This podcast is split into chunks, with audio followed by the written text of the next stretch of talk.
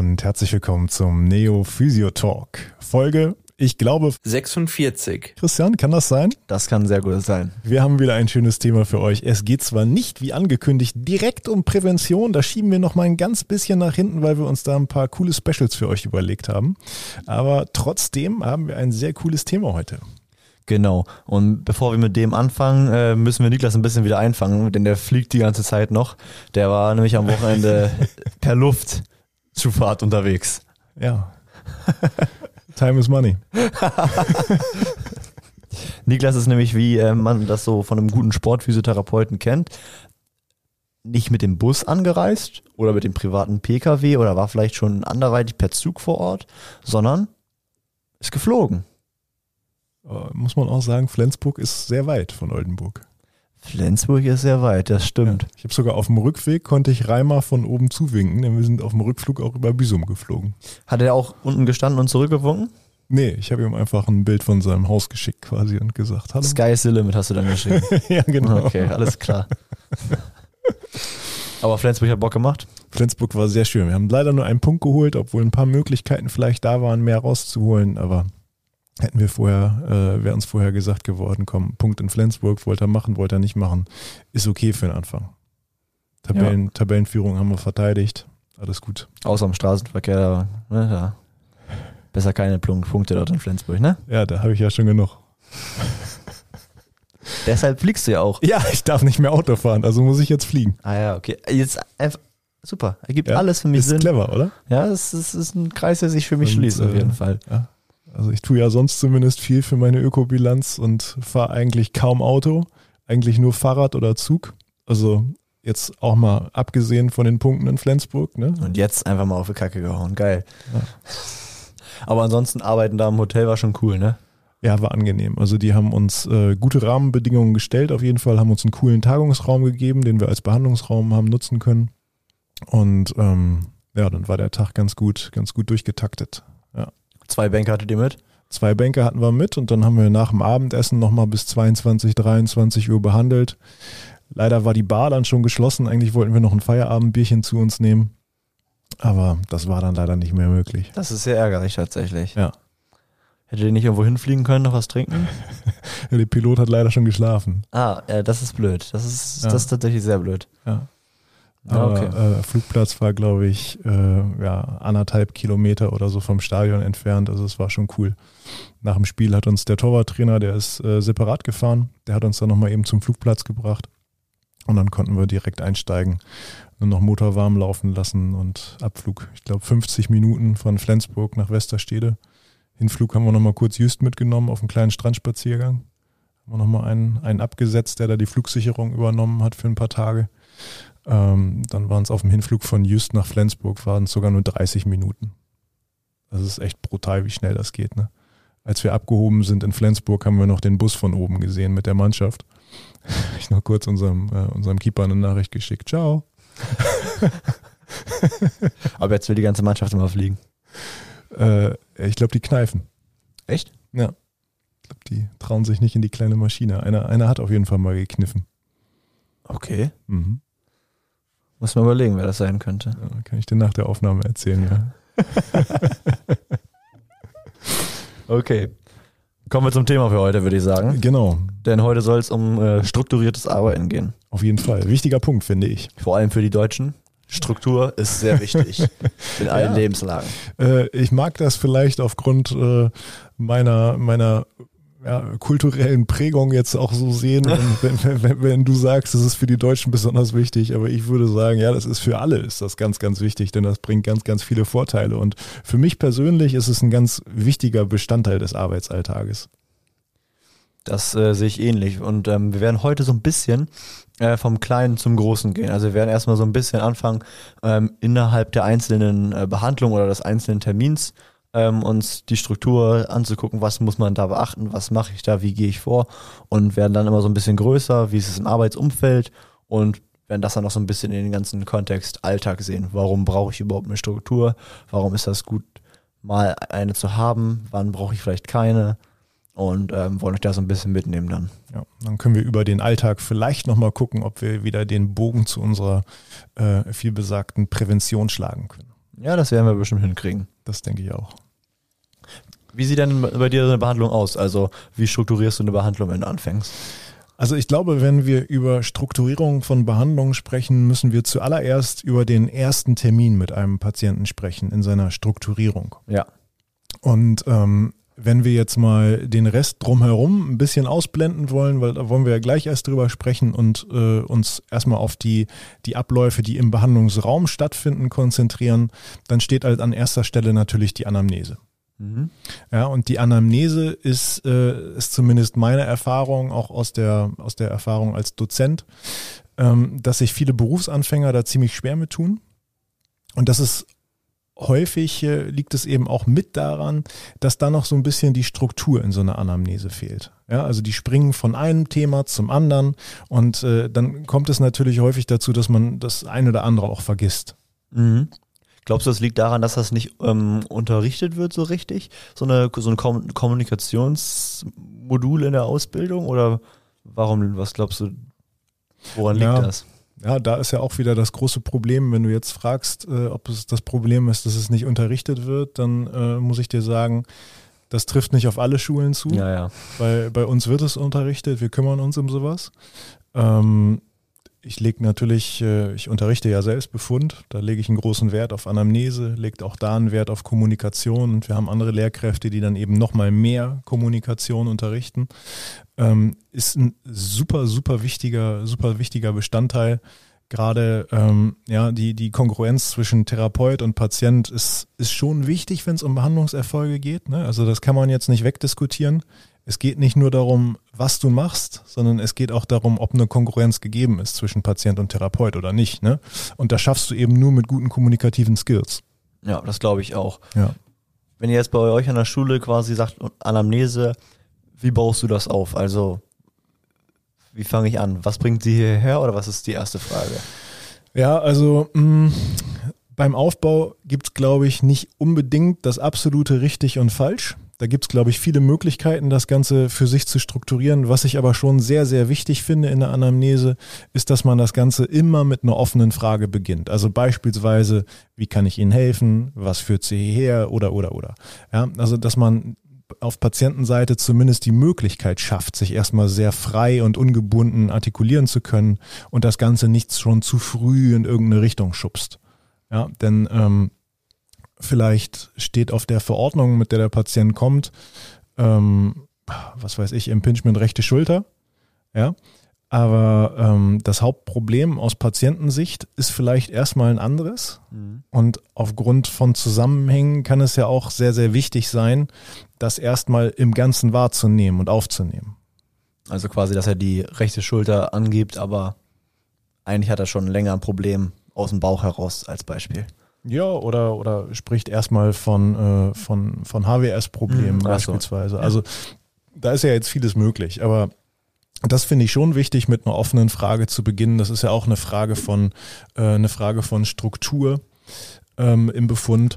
Und ähm, ja, dann ist es eben schon empfehlenswert, dass man dass man so einen gewissen roten Faden hat, sage ich jetzt mal ganz allgemein. Also ob das jetzt äh, eine ganz grobe Gliederung aus äh, Status Quo und Historia Morbi ist oder ob das einzelne Kategorien sind, äh, sind, die man abklappert, beispielsweise so Hypothesekategorien, ja, zu denen man dann bestimmte Frage stellen kann. Ähm, oder ob das jetzt beispielsweise ist, immer wenn ein Patient mit dem und dem Problem kommt, dann nehme ich diese Abzweigung und klappere da nochmal ein paar Sachen an, ab. Und äh, auch sowas wie Red Flags, Yellow Flags und so weiter. Das, das gehört ja alles rein in Anamnese. Man muss nur wissen, ähm, wann man es macht, damit man es nicht vergisst. Es ist ja jetzt auch so, dass wir bei uns in, dem, in der Online-Dokumentation ein Feld haben, Anamnese, was wir anklicken können, auswählen können. Und dann ist es ja nicht weiter irgendwie beziffert. Ich kenne das aus anderen Praxen, dass es quasi so einen Online-Fragebogen dann gibt, wo man dann quasi sich an dem Fragebogen orientiert und dann tap, tap, tap, tap, tap. Was hältst du von sowas? Ähm, ja, habe ich schon häufig mit anderen Therapeuten drüber diskutiert, die da ziemlich starke Verfechter dessen sind. Ähm, ich muss sagen, das hat natürlich, äh, das hat natürlich seine Rechtfertigung, dass es sowas gibt. Mhm. Ähm, das kann gut sein von der Aussagekraft und das kann sehr hilfreich sein. Äh, am Ende ist meine Meinung, dass es ein Stück weit auch eine Zeitfrage ist. Also du kannst dir mit solchen Fragebögen Zeit ersparen, weil du auf einen Blick hast du ganz viele deiner Fragen beantwortet. Aber mich persönlich interessiert das, was der Patient mir zwischen den Zeilen noch erzählt. Ja, und mich erzählt die, die Attitüde, mit der ich eine Information bekomme. Und das gibt mir einen Fragebogen eben nicht. Das Problem ist, die Zeit musst du erstmal haben. Das finde ich nämlich auch. Ich finde, das ist ein, ein gutes, eine gute Möglichkeit quasi, ähm, um auch als Berufsanfänger vielleicht ähm, eine Hand zu haben, die man halten kann, dass man erstmal überhaupt ein bisschen Struktur, wieder zum Thema zu kommen, hat, um tap, tap, tap, tap, tap. Aber ich finde, es schränkt dich halt schon ein in, den, in der Fragestellung, weil es ja dann die meistens in solchen Fragebögen mh, nicht geschlossene Fragen sind, aber geschlossener, als wenn du einfach mhm. ähm, diesen Gesprächsverlauf weiterspinnst, der gerade mhm. sich entwickelt und dich halt so sehr stark auf deinen, auf deinen Leitfaden in Anführungszeichen ja. fokussierst. Also sicher könnte man jetzt auch sagen, ja, aber wenn du diesen Fragebogen hast, wenn du diesen beantworteten Fragebogen hast, dann, dann kannst du ja nochmal Bezug nehmen und bestimmte Punkte nochmal vertiefen. Ja, das vielleicht schon, aber ähm, es ist auch ein Unterschied, ob mir ein Patient auf eine Frage Beispielsweise, äh, wenn ich den Patienten frage, gibt es Auffälligkeiten mit der Verdauung? Klappt mit dem Stuhlgang alles? Dann ist es ein Unterschied, ob der Patient auf den Fragebogen schreibt, äh, klappt, oder ob er mir sagt, ja, eigentlich schon. Ja, dann kann ich nochmal nachbohren. Wenn er auf dem Fragebogen angekreuzt hat, dass alles wunderbar ist, dann weiß ich ja nicht, dass das ein Punkt ist, auf den ich nochmal eingehen sollte. Mhm. Wann äh, gehst du von den offenen Fragen auf so geschlossene äh, rüber? Wenn der Patient zu viel ausschweift. Ja, also wenn, wenn zu viel Informationen kommen, die ich jetzt nicht unbedingt brauche, ja, sicherlich ist, ist vieles, was jetzt auch nicht, nicht, nicht auf den ersten Blick oder nicht beim ersten Gedanken sofort mit dem Gesundheitsproblem in Zusammenhang ge gebracht werden kann, äh, nicht alles irrelevant. Denn äh, in der biopsychosozialen Sicht ist es ja schon eine breite Facette an Informationen, die zuträglich sein können äh, in der Einordnung des Problems. Ähm, nichtsdestotrotz ja, ist es schon empfehlenswert, dass wenn das Ganze zu sehr ausschweift, dann irgendwann von den offenen Fragen wegzugehen. Denn auch wenn wir, wie bei uns in der Praxis, wenn wir sehr viel Zeit haben für die Anamnese, ist die Zeit trotzdem irgendwann mal begrenzt und möchte man vielleicht auch noch ein paar andere Sachen außer der Anamnese im Termin unterbringen, wenn die Zeit da ist. Also ich sage auch, in einer 20-Minuten-Taktung ist für mich äh, von meiner Denkweise her nicht mehr als eine Anamnese möglich. Gut, nehmen wir mal an, du hast ähm, mehr Zeit als 20 ja. und ähm, hast zuerst eine Anamnese. Ist jetzt ja nicht gegeben, dass es immer eine Schreibtischsituation ist, so wie das bei uns ist, dass mhm. man sich face to face gegenüber sitzt, sondern mhm. oft ist es ja auch die Situation, einer sitzt auf der Bank und der andere steht oder irgendwie, mhm. wenn das halt kein, kein an, angenehmes, in Anführungszeichen, Setting ist. Mhm. Was hältst du von Anamnese, während du schon äh, zu den nächsten Schritten, also zu Inspektion, Palpation und so weiter kommst? Mhm, nicht zielführend. Also erstens besteht nicht die Möglichkeit, da noch irgendwas zu dokumentieren. Ja. Äh, also wie willst du es dir merken? Zweitens braucht das Ganze einen gewissen Raum. Der Patient muss sich auch auf diese Fragestellung konzentrieren und sollte jetzt nicht abgelenkt werden von irgendwelchen Sachen, die du sonst noch mit ihm machst. Ähm, und es wird, glaube ich, auch der, der Wichtigkeit dieses Informationsaustausches einfach nicht gerecht. Und äh, du sagtest gerade vielleicht auch die Situation, dass einer auf, der, auf, einer auf der Bank sitzt, der andere steht. Äh, für mich persönlich ein absolutes No-Go in einer Anamnese. Ähm, in meinen Augen müssen, müssen beide sitzen, ja, um eben überhaupt eine ruhige Atmosphäre entstehen lassen zu können. Und äh, ich würde sagen, ja, bei uns in der Praxis, ich habe da sicherlich von Anfang an bei der Planung Wert drauf gelegt, dass in jedem Raum ein Schreibtisch steht, sodass man zu zweit an einem Schreibtisch sitzen kann. Ich würde aber behaupten, dass das auch in einem, in einem 10 Quadratmeter Behandlungsraum möglich ist. Denn du hast immer eine Bank, die von beiden Seiten bespielt werden kann. Ja, denn du musst ja für Therapieinterventionen nicht nur auf eine Seite. Das heißt, Du kannst dir einen Therapiehocker, gibt es auch in jeder Praxis, kannst dir einen Hocker oder einen Petsyball nehmen und setzt dich, äh, setzt dich dann eben mit deinem Patienten an die Bank und hast auch eine angenehme Gesprächsatmosphäre.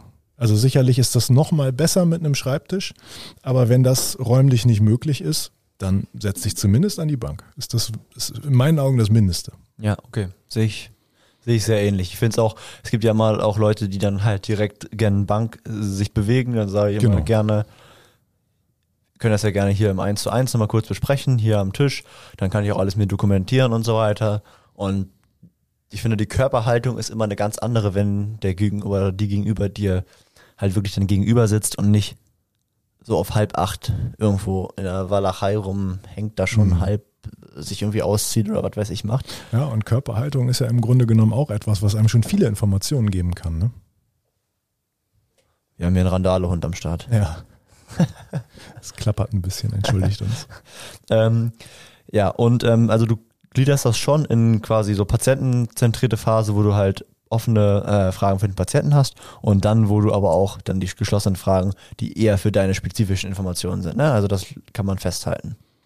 Ähm, ja, ja, also das ist eine der Gliederungen. Ich glaube, da, sind's, da gibt es mehrere Gliederungen, die parallel stattfinden. Also Mhm. beispielsweise Status Quo, Historia Morbi oder auch bestimmte Hypothesekategorien, die abgeklappert werden. Ähm, in der Schmerzanamnese gibt es sicherlich auch nochmal Unterkategorien. Ähm, ja, definitiv äh, ein, ein, ein breites Feld, Anamnese. Und äh, ich glaube auch, dass äh, durch, die, durch die Erfahrung im Unterricht zum, zum Fachbefund, ähm, ich glaube auch, dass das Ganze ein Feld ist, wo es sich auf jeden Fall lohnen würde, nochmal eine eigene Fortbildung zu kreieren. Äh, Ich frage mich nur immer, wird die so nachgefragt? Ist die so gewollt? Ist das etwas, was tatsächlich als so wichtig wahrgenommen wird? Denn ich höre ganz, ganz häufig, dass, dass Therapeuten eben Schwierigkeiten haben, aus dem, aus dem Befund viel Information herauszuziehen.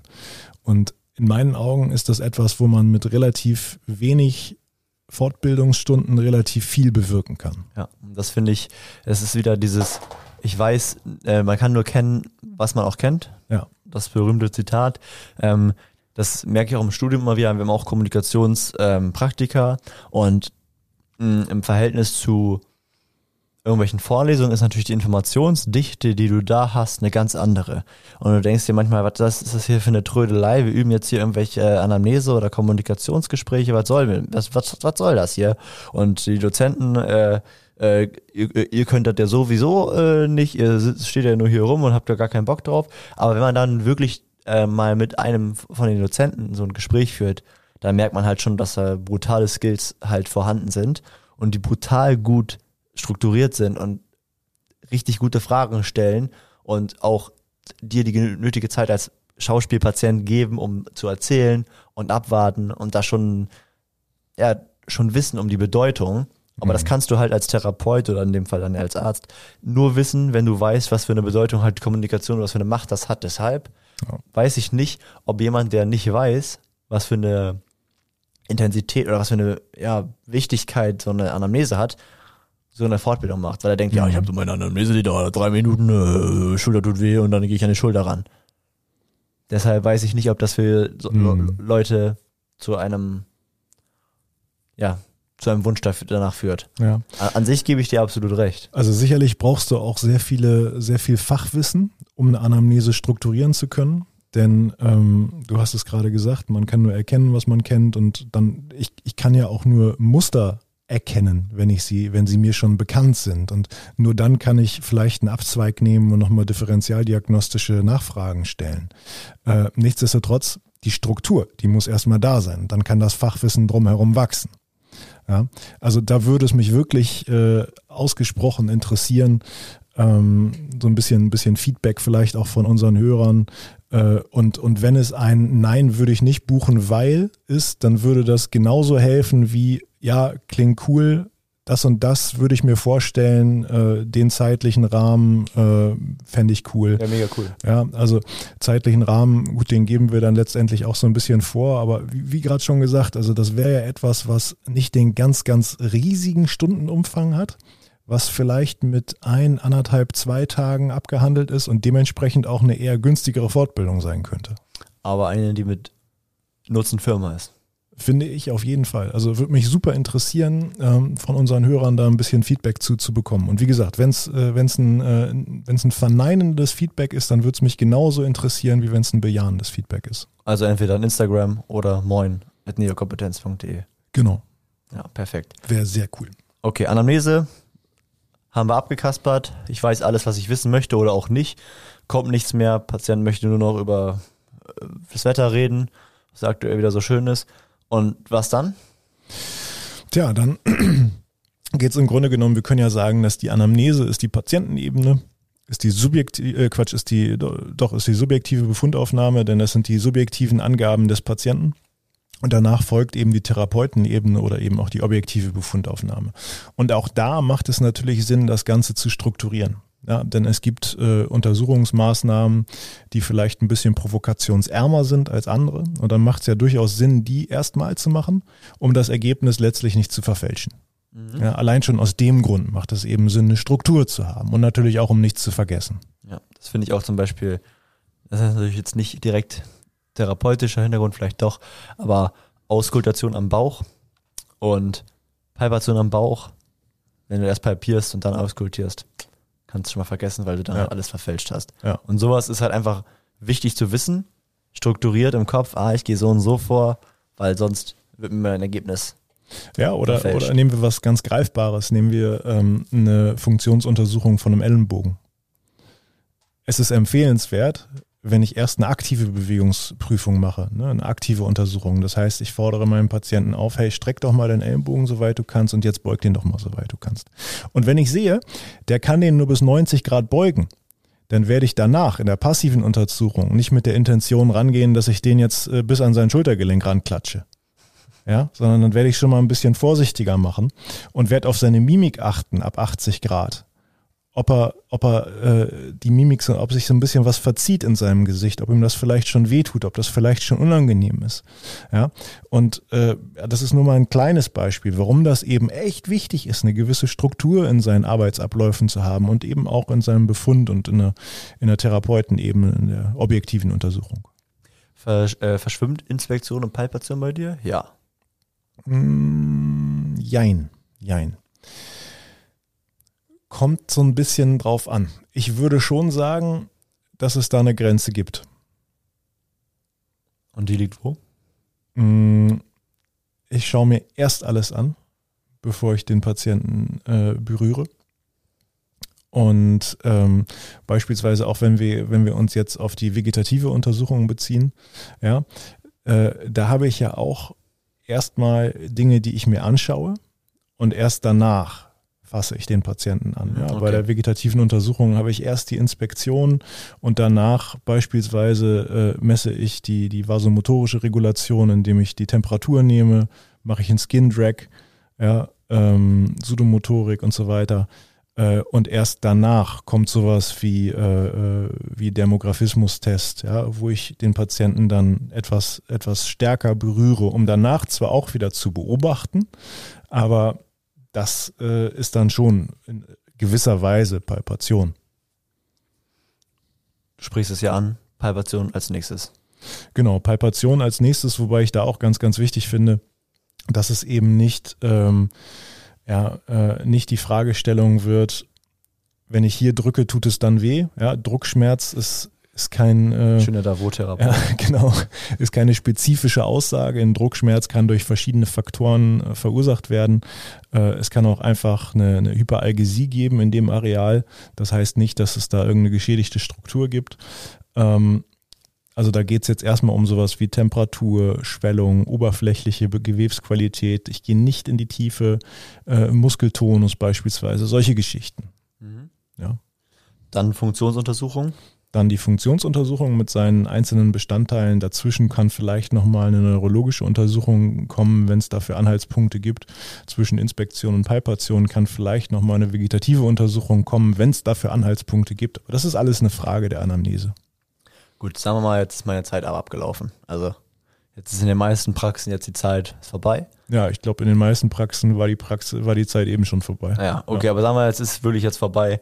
Jetzt auch wieder ein jetzt auch wieder Kommunikation wichtig, um dem Patienten oder der Patientin zu sagen, pass mal auf, wir machen jetzt heute noch nichts wirkliches Therapeut, also in der Therapie, aber das, was wir heute gemacht haben, war der Grundstein für die nächsten fünf, elf, wie auch immer, was das Rezept dann vorgibt, Male. Mhm. Also das ist, finde ich, auch wichtig, dann das zu kommunizieren, auch die Relevanz des Termins. Ja. Äh, Anamnese, Inspektion, Palpation, Untersuchung. Ja, ähm, würde ich dann sogar unbedingt schon vor der Anamnese. Ähm, denn was natürlich passieren kann, ähm, wenn auf Patientenseite die Information schon bekannt ist, okay, der Termin heute, der dauert von 11.20 Uhr bis 11.40 Uhr und um 11.30 Uhr unterhält man sich immer noch, dann werden die vielleicht ein bisschen hektisch und gucken ab und zu mal auf die Uhr. Dann leidet natürlich auch die Qualität der Anamnese. Das heißt, das sind schon Informationen, finde ich, die vor der Behandlung mal ausgetauscht werden müssen. Mhm, Aber okay. man kann natürlich, äh, wenn es jetzt eine gestückelte Befundung ist, dann kann man natürlich schon mal so ein Zwischenresümee ziehen, um mit dem Patienten schon mal abschließend so ein bisschen was zu besprechen. Also mache ich zum Beispiel häufig, wenn ich äh, einen ersten Termin habe, und der dauert beispielsweise 45 Minuten. Die ersten 20 Minuten sind Anamnese, beispielsweise, ja, dauert ja immer unterschiedlich lang. Dann nochmal 10 Minuten Untersuchung also, und dann bleiben noch 15 Minuten. Ähm, dann fünfminütige Intervention vielleicht, ja, mit Retests und so weiter. Und äh, dann unterhalte ich mich nochmal mit dem Patienten, nehme ihn nochmal mindestens fünf Minuten. Ja, dann wird das weitere Vorgehen nochmal ganz kurz besprochen. Dann gibt es nochmal eine kurze Einschätzung und so weiter. Mhm. Okay, also kommt dann wieder zur Behandlung beim nächsten Mal und das ist quasi dann, dann geht, folgt die eigentliche Behandlung, nachdem ich einen Plan gemacht habe. Ne? Ja, genau. Also kommt ja immer darauf an, wie lange ich, äh, wie lange ich Zeit hatte. Ähm, vielleicht hatte ich ja beim ersten Mal so viel Zeit, dass ich auch schon, ähm, auch schon anbehandeln konnte. Ganz wichtig finde ich auch nochmal im Thema äh, auch nochmal im Thema Struktur, äh, dass auch ein, auch ein Retest immer wieder seinen Platz findet im Behandlungsablauf. Und damit meine ich jetzt nicht nur den ersten Termin, sondern auch alle weiteren. Ja, ansonsten mache ich Mumpitz die ganze Zeit. Ja, richtig. Und ich finde es auch ganz wichtig, dass man sich am Anfang eines jeden Termins kurz mit seinem Patienten hinsetzt, kurz nochmal den wirklich aktuellen Status quo aufnimmt, kurz fragt, was hat sich verändert, seitdem, seitdem wir uns das letzte Mal gesehen haben, was hat sich verbessert, was hat sich vielleicht verschlechtert und so weiter und so weiter. Mhm. Finde ich auch. Also ich finde gerade ähm, dieses aktuelle ähm, oder diese kontinuierliche aktuelle Anamnese, die ja gar nicht lang zu sein hat. Nö, also in den in Folgeterminen genau, muss, genau. Sie, muss sie gar nicht mehr so groß sein. Aber ist auch ein Teil von Wertschätzung. Also weißt du, irgendwie so eine Wertschätzung, ich nehme dich wirklich wahr Aha. und nehme auch die Entwicklung wahr, die du hier gerade nimmst. Genau. Und es ist jetzt nicht nur, ich ziehe hier mein Ding durch, äh, dann gehen wir nochmal in den Sportraum, machst wieder deine 80 Kniebeugen äh, und dann ist dein LWS-Problem schon weg. Ja, und darüber schaffst du ja auch eine gewisse Konkurrenz. Ne? Genau, ja, absolut. Ja. Also würdest du sagen, im Behandlungsraum, Struktur, machen wir einen Haken dran. Ich glaube, wir müssen jetzt einen Haken dran machen, weil wir schon fast eine halbe Stunde quatschen. Ja, okay, alles klar. Ähm, ich finde noch nicht, dass das Thema zu Ende erzählt ist, äh, aber wie gesagt, ich finde auch, dass das ein Thema ist, über das man anderthalb Tage in der Fortbildung sprechen könnte. Mhm. Okay, da wisst ihr ja Bescheid. Genau, also Feedback wäre super. Okay, also jetzt gehen wir ein bisschen raus aus dem, aus deinem Raum ähm, in den ins Arbeitsumfeld, den Arbeitsalltag so ein mhm. bisschen irgendwie. Also im Kosmos, Rezeption, Wartezimmer ja. ähm, und so weiter. Was ist da wichtig in der Struktur?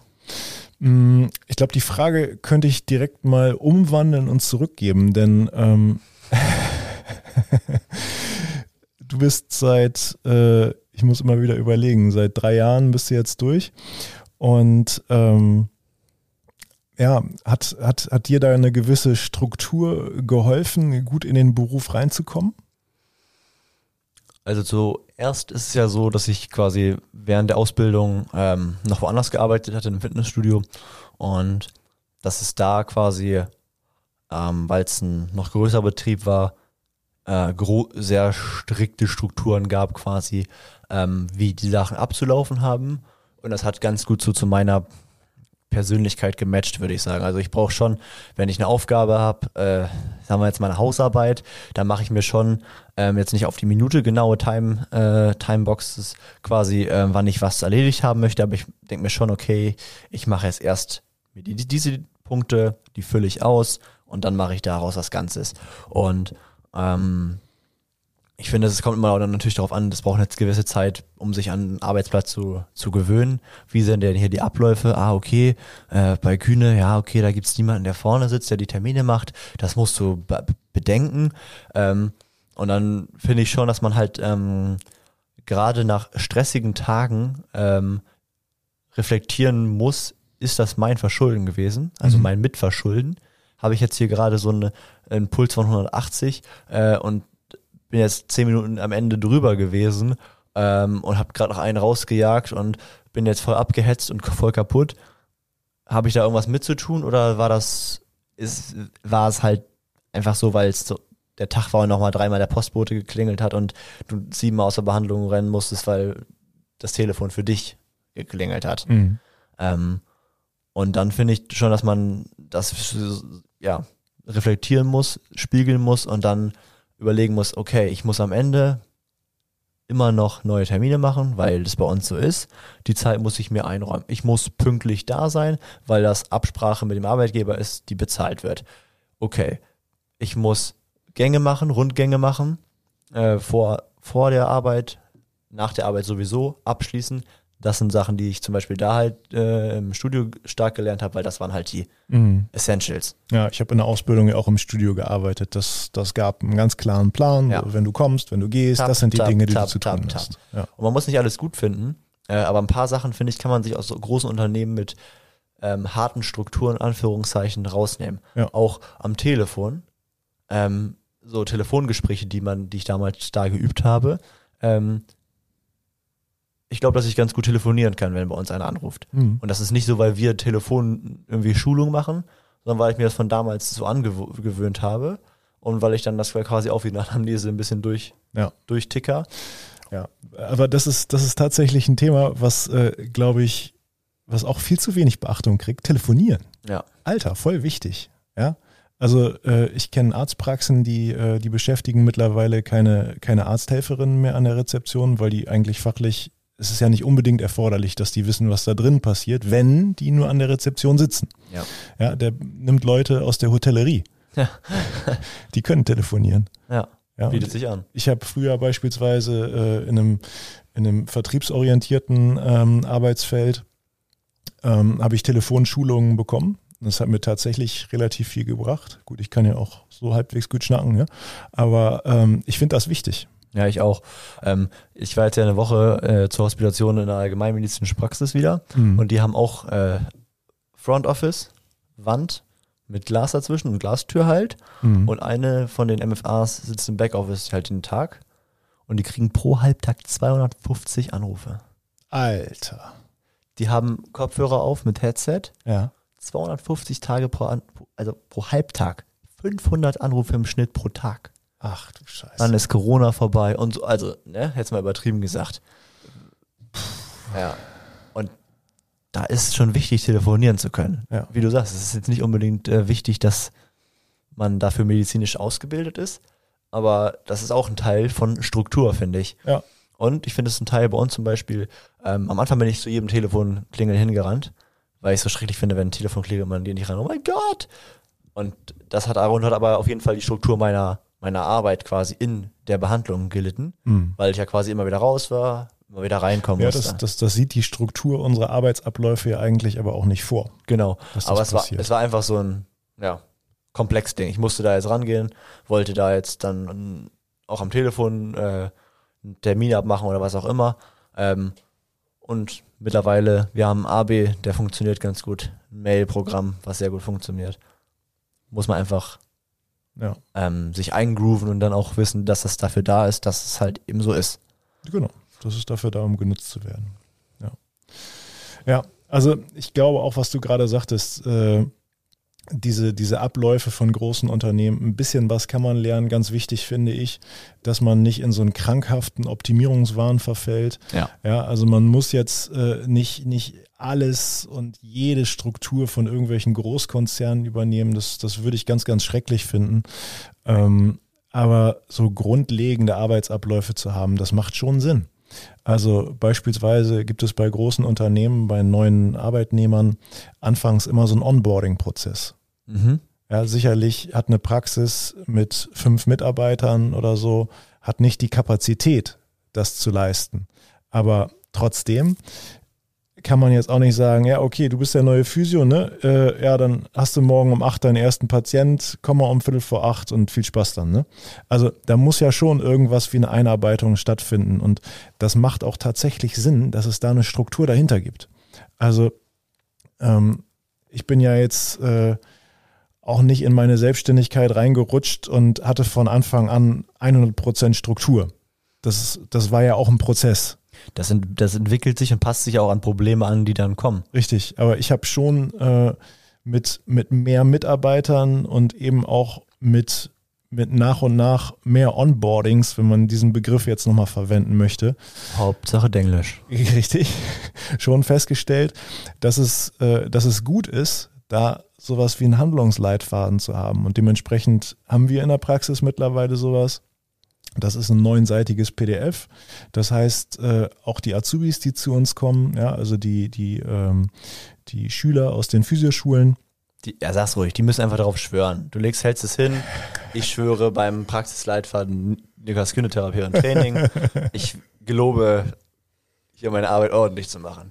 Ja, richtig. Ja, perfekt. Ja, richtig. Nein, aber wenn man vorher schon mal so einen Termin hat, dann kann man diesen Handlungsleitfaden schon mal übergeben, die können sich den schon mal durchlesen und dann haben die zumindest so einiges schon mal gehört. Wird mehr oder weniger manchmal auch gemacht.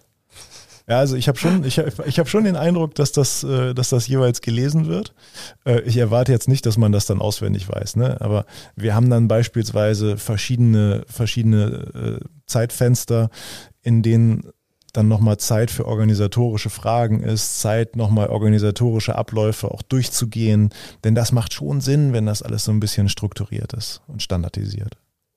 Und ich finde es auch wichtig irgendwie, ähm, das hat man jetzt, ähm, wenn ich bei unseren letzten beiden neuen gemerkt, dass es wichtig ist im Verlaufe der Zeit, also nicht nur alle Infos am Anfang zu geben, sondern halt immer wieder ja. äh, solche Termine einzustreuen. Weil, wie gesagt, im Laufe man passt sich an und versucht sich so ein bisschen zu optimieren. Aber es treten dann ja immer wieder neue Fragen auf, die am Anfang halt niemals da gewesen wären. Ja, aber das ist ja auch normal. Ne? Ja, das ist so soll es ja auch sein. Ne? Denn also, wenn du jetzt vielleicht auch noch nie in der Praxis gearbeitet hast, und also erstmal ist ja sowieso von Praxis zu Praxis ziemlich viel unterschiedlich. Und ich glaube, bei uns ist sowieso ziemlich viel unterschiedlich zu anderen Praxen vielleicht. Ähm, aber wenn du noch nie in einer Praxis gearbeitet hast, dann ist ja alles neu für dich. Ja, also kannst du ja gar nicht am ersten Tag direkt alle Abläufe dir einprägen, alle Abläufe wissen. Dann muss es nach und nach eben solche Orga-Termine geben. Ja, und dafür muss Raum sein. Jo. Dafür muss. Auf jeden Fall, das ist so wichtig. Ja, und das ist letztlich dann auch die Aufgabe ähm, eines Praxisinhabers. Das ist wichtiger, als dass er gerade in der Zeit vielleicht nochmal einen Patienten abfrühstückt. Auf jeden Fall. Also ich nehme mir mittlerweile echt super viel Zeit für, äh, für, für, für Orga.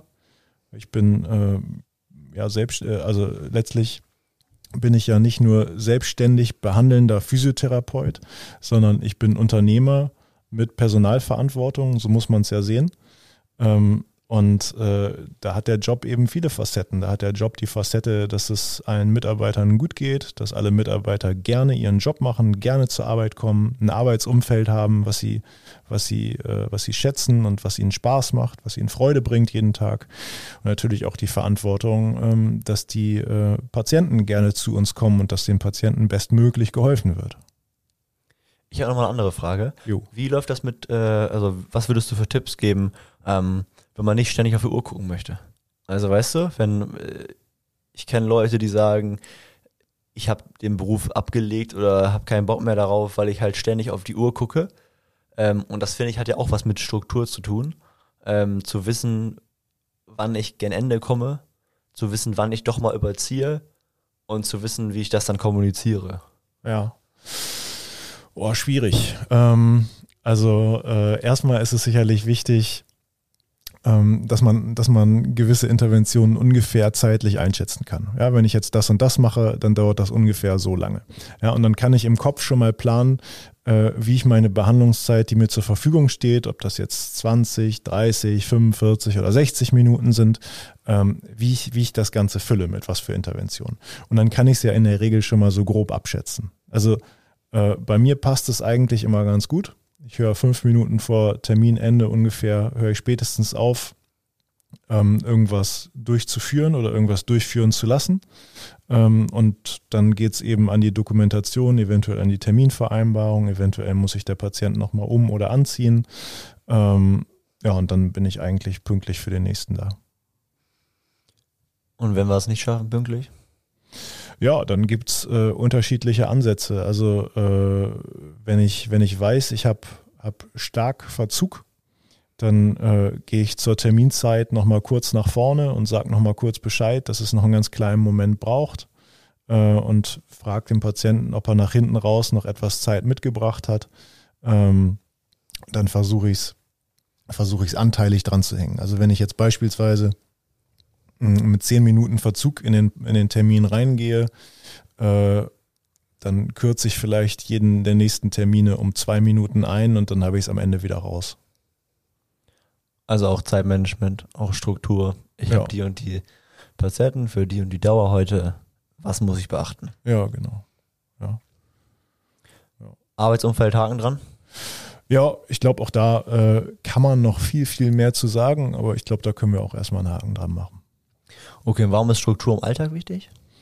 Oh, das hat, finde ich, ganz, ganz viele Gründe. Also äh, für mich hat das in allererster, äh, in allererster Linie, aber das ist vielleicht auch meine, meine subjektive Wahrnehmung, hat das etwas mit Stressreduktion zu tun.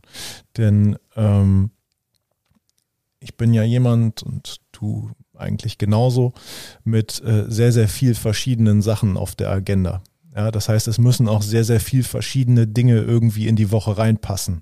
Und das geht nur mit einer guten Struktur. Und wenn die Struktur wirklich gut ist, dann führt sie auch zumindest äh, in meiner Erfahrung dazu, dass es den Stress ganz massiv reduziert. Finde ich auch und kann ich auch absolut bestätigen. Also gerade im letzten anderthalb Jahre mit dem Studium, was da neu dazugekommen ist und was wirklich viel ist, ja. vom zeitlichen Umfang, vom inhaltlichen Umfang.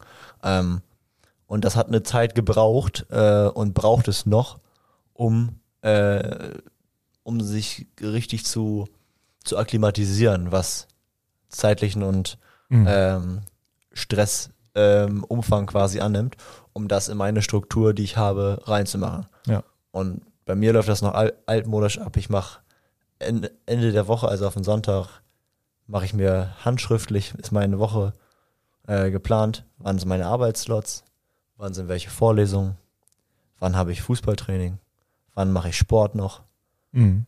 wann habe ich Zeit für Freitag, äh, für Freizeit. Also einfach so, ja, einfach clevere Zeiteinteilung. Ja. Ja, mache ich auch, aber digital. Äh, nichts, nichts ohne digital bei Niklas. Nichts ohne Apple. Anzeige wegen Marken. Unbezahlte Werbung. Ähm, ja, schon bezahlt, ne? Also ich bezahle dafür. Ja. Ich bezahle die Geräte. Ähm, ja, aber finde ich wichtig. Und du hast gerade auch gesagt, du, äh, du trägst dir dann auch ein, wann du Zeit für Sport hast. Und das ist bei mir auch so. Das ist eine eigene Kategorie in meinem digitalen Kalender, Timebox Sport. Und äh, großer amerikanischer Hersteller, Sportartikelhersteller sagt ja immer Just Do It. Und äh, auch im deutschsprachigen Raum sagt man ja häufig, der Unterschied zwischen dem, der Sport treibt und dem, der nicht Sport treibt, ist, dass der, der Sport treibt, losgeht und anfängt und was macht. Aber ich glaube, ganz so einfach ist es dann doch nicht. Ähm, das muss letztlich geplant werden. Ja, gerade wenn man viel auf dem Zettel hat.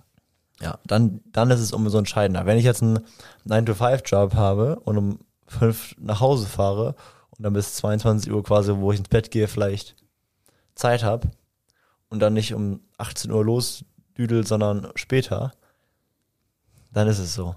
Ja, aber ich muss auch sagen, äh, Deadlines machen effizient. Und äh, wenn ich jetzt einen freien Tag habe, an dem ich trotzdem ein paar Sachen gerne schaffen möchte, ja, ähm, und ich gehe den komplett unstrukturiert an und nehme mir nicht vor, wann ich was mache, ja, okay. dann schaffe ich am Ende vielleicht die Hälfte, maximal die Hälfte von dem, was ich mir eigentlich vorgenommen habe, weil ich so ein bisschen in den Tag hineingelebt habe.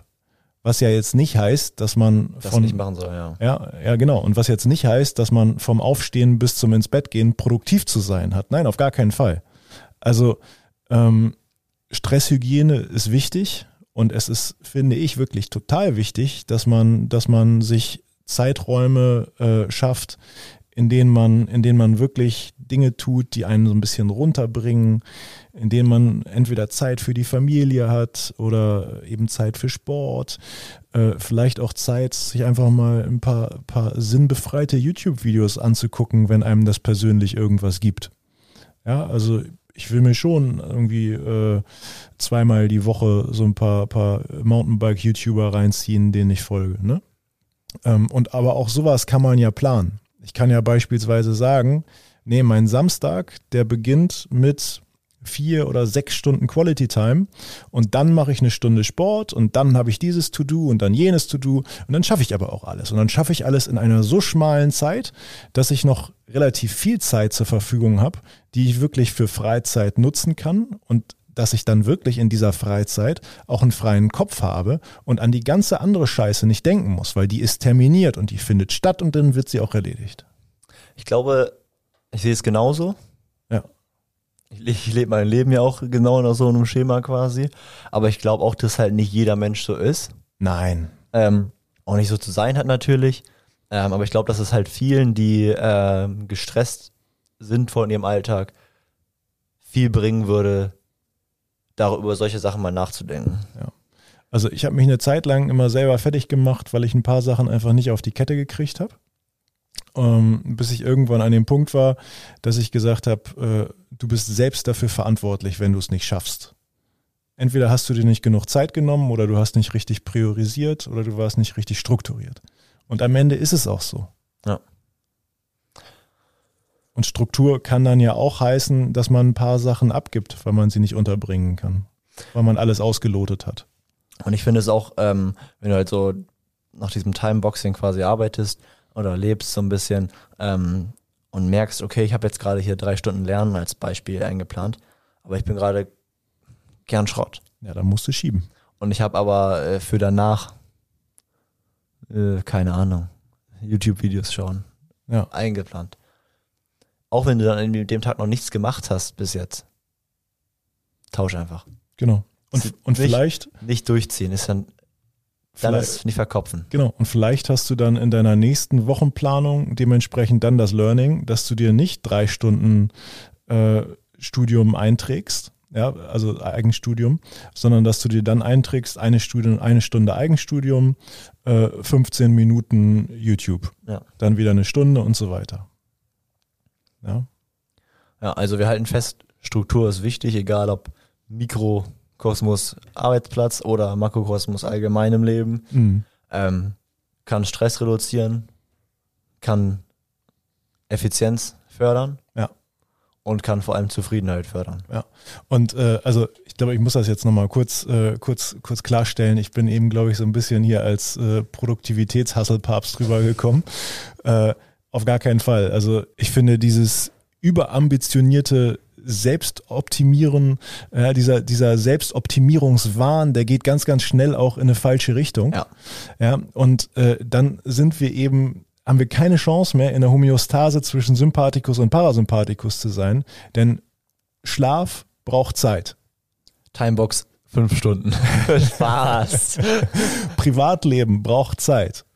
Ja, wenn man eine Beziehung hat, dann muss man die pflegen, sonst geht die kaputt. Und dann hast du am Ende gar nichts. Ja, weil äh, es mag vielleicht befriedigen, wenn man ein paar To-Dos erfüllt und wenn man beruflich erfolgreich ist, aber am Ende gehört eben so viel mehr dazu. Ja, aber für mich persönlich, und Christian hat es gerade gesagt, da ist jeder Mensch ganz unterschiedlich. Für mich persönlich ist das ein gutes Mittel, damit ich eben all meine Projekte, all meine Dinge, die ich gern in meinem Leben haben möchte, auch wirklich in mein Leben kriege. Ja. Und das stressfrei. Ja, genau. Man hat Bock auf alle Sachen. Genau. Aber irgendwann macht es keinen Bock mehr, wenn man halt so überladen, überladen ist Ja. von Dingen, die aber theoretisch zu schaffen sind. Ja, und ich bin zum Beispiel jemand, der, der macht gerne unheimlich viel verschiedene Dinge an einem Tag. Ja, ich bin, ich bin sehr zufrieden, wenn ich nicht nur von morgens 8 bis abends 21 Uhr in der Praxis bin, sondern währenddessen auch noch ein paar, paar andere Sachen machen konnte. Ja. ja, aber da ist ja auch wieder jeder ganz unterschiedlich. Das ist ja auch okay, aber da muss eben jeder für sich seinen Weg finden. Ich glaube aber, dass für die meisten dieser Weg etwas mit Struktur zu tun hat.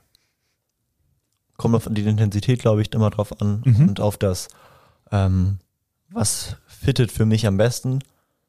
Aber ja, ich glaube, eigentlich haben wir die, die wichtigsten Punkte schon, schon gesagt. Guti, es ist spät. Wir sind drei für Berlin. Wir sind drei für Berlin. Lasst euch überraschen, was das gibt. Oh mein Gott, was gibt das? Ne? Was gibt das? Ne? DFB-Pokalfinale. Kühne gegen Hübner. Ja, also wir fahren, äh, fahre nach Berlin. Berlin. Äh, wir nehmen das äh, Board auf jeden Fall mit und die Mikrofone nehmen wir auch mit. Und ich bin mir ziemlich sicher, dass wir auch dazu kommen werden, eine Folge aufzunehmen, die dann, wenn ihr das jetzt hört, wahrscheinlich in zwei Wochen für euch erhältlich sein wird. Also lasst euch überraschen. Und dann würde ich sagen, ich nehme einen Laken und bin raus. Bleibt uns gewogen.